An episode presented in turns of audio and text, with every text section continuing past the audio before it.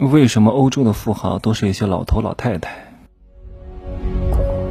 没有事实，没有真相，只有认知，而认知才是无限接近真相背后的真相的唯一路径。哈喽，大家好，我是蒸汽学长哈。我发现我真的是太内卷了，太卷了，卷王啊！每天不折磨自己，不鞭打自己，不鞭笞自己，我就特别不爽啊！贱。哎呀，每天都得扇自己两巴掌。我既是自己的主人，又是自己的奴隶啊，左右互搏。所以我说，我养孩子呀，或者是引导别人都很简单，我不需要讲太多话的。你在我旁边待着，跟着我几天，你想犯懒都不行。你想看电视剧，你都觉得嗯，不应该这样干啊。你想玩两把王者荣耀，你都觉得不应该啊。所以这种无形的能量是会感染到你的。为什么我让各位每天要看一下我的朋友圈呢？就是看一看我，都比你们大多数人都优秀了，对吧？我还如此之努力，如此之内卷。这两天我不是在西双版纳吗？啊，你看我又来西双版纳了。因为最近一段时间呢，成都管控的比较严格，健身房都关门。那别的城市呢，我也不想去，都差不多高楼大厦的，我不喜欢住在这种高楼大厦里边，然后没什么意思啊。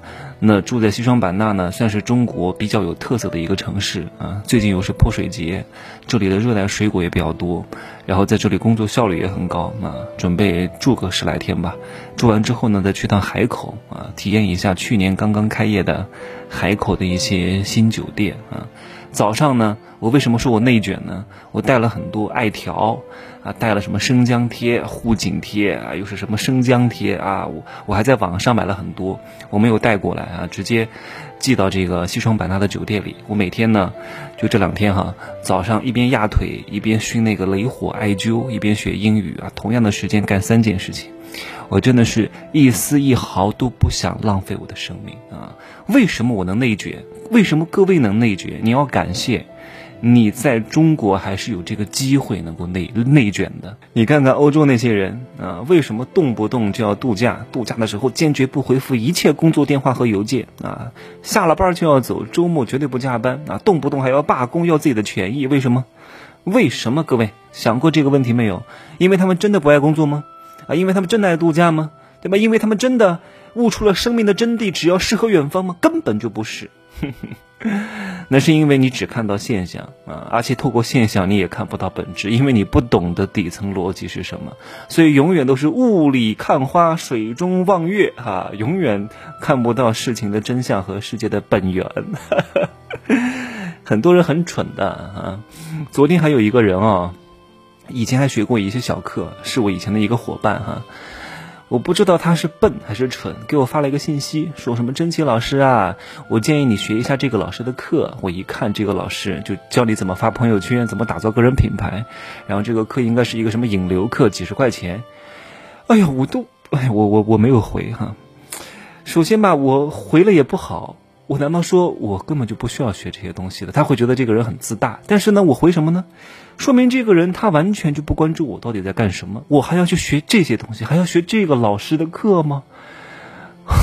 天哪，太可怕了！那我们再拉回来看，为什么这些欧洲人特别爱旅游、爱度假？他们真的爱旅游吗？对吧？他们爱旅游的现象的背后的本质是什么？你理解这个之后。你就能够啊不言自明不攻自破啊！你会分析出这个人为什么要讲这个话，这个人为什么要做这个动作、做这个行为？你知道所有行为背后的动机是什么？不要天天给我看什么，哎呀，你看欧洲那个国家啊，那些人天天在公园里面闲坐着啊，什么蹦极，什么那个跑酷啊，什么什么跳水，什么滑雪，什么？为什么他们要这样干？因为他们很难在事业上取得成功，所以他们很无聊，他们没办法，总得找点乐子吧，对不对？那这个人干嘛呢？为什么他没有办法在事业上取得成功？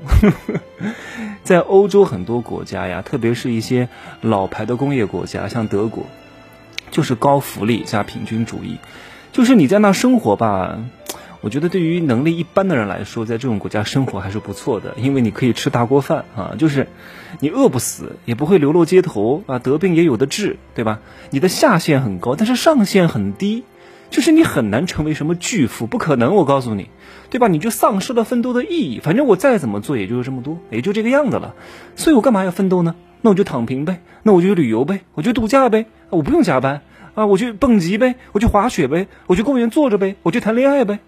对吧？所以你不要去羡慕那些所谓的美好，因为他们没有机会内卷，他们是高福利加平均主义。所有的人啊，像德国哈，所有的人一天只能工作七个小时，一周只能工作五天，加班也是有上限的，不存在什么多劳多得啊，内卷九九六不可能的啊！你你你超过了总的这个工作时限的话，是没钱的，对吧？你是不可以打破这个。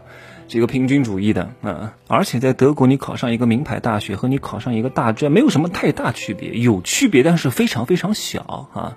比如说你考上德国的清华大学啊，一个月能拿三千；你考上德国的蓝翔技校，你一个月能拿两千。请问有区别吗？有，但是非常非常小。对吧？你考上清华固然很好，考上蓝翔也不错啊，对吧？这就是为什么德国职业教育非常发达，为什么很多德国人、很多欧洲人愿意去当蓝领，因为蓝领的收入很高啊。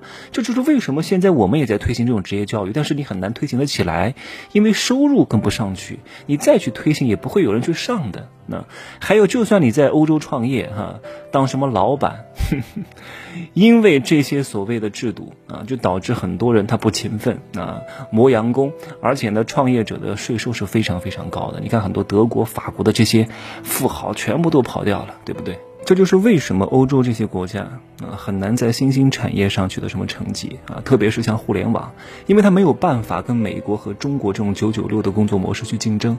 特别是互联网这种行业哈，是需要大量的资金投入的。你看，动不动就融资几个亿美金，我的天哪！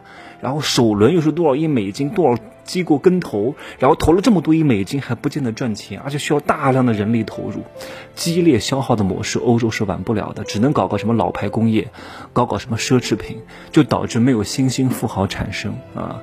所以你看，在欧洲上的这些富豪都是老头老太太，整个经济结构和社会阶层是板结的，大量的年轻人是没有什么上升机会的，对吧？下限很高，上限比较低，那干嘛呢？旅游度假呗，反正怎么搞。都不会成为富翁的，那就旅游、蹦极、度假、谈恋爱，就这个事情。所以各位，你要珍惜，你还有点内卷的机会，好吧？你看，当你掌握了这些道之后，你会发现一切东西在你跟前都是透明的啊！任何一个事情的发展，你都可以找到前因和后果，这种掌控感是不是非常之好？好吧？昨天晚上我更新了一节入世十三节，按理说这个课已经完全更新完了，但是我还算良心哈，又加了一点进去。确实要夯实一下红尘入世修行的第一课啊，帮助各位看透爱恨情仇。讲的是富人和穷人本质上是一样的，只不过在这一点上产生了一点点的分歧，却造成了一个巨大的泾渭分明啊！买过的老学员自己去听一听。我这个月应该还会再更新一集入世十三节，下个月会涨个几百块钱啊！因为入世十三节我越录越觉得特别特别重要。你不解决这个问题，就解决不了赚钱的问题，好吗？就这样说吧，祝各位发财哈。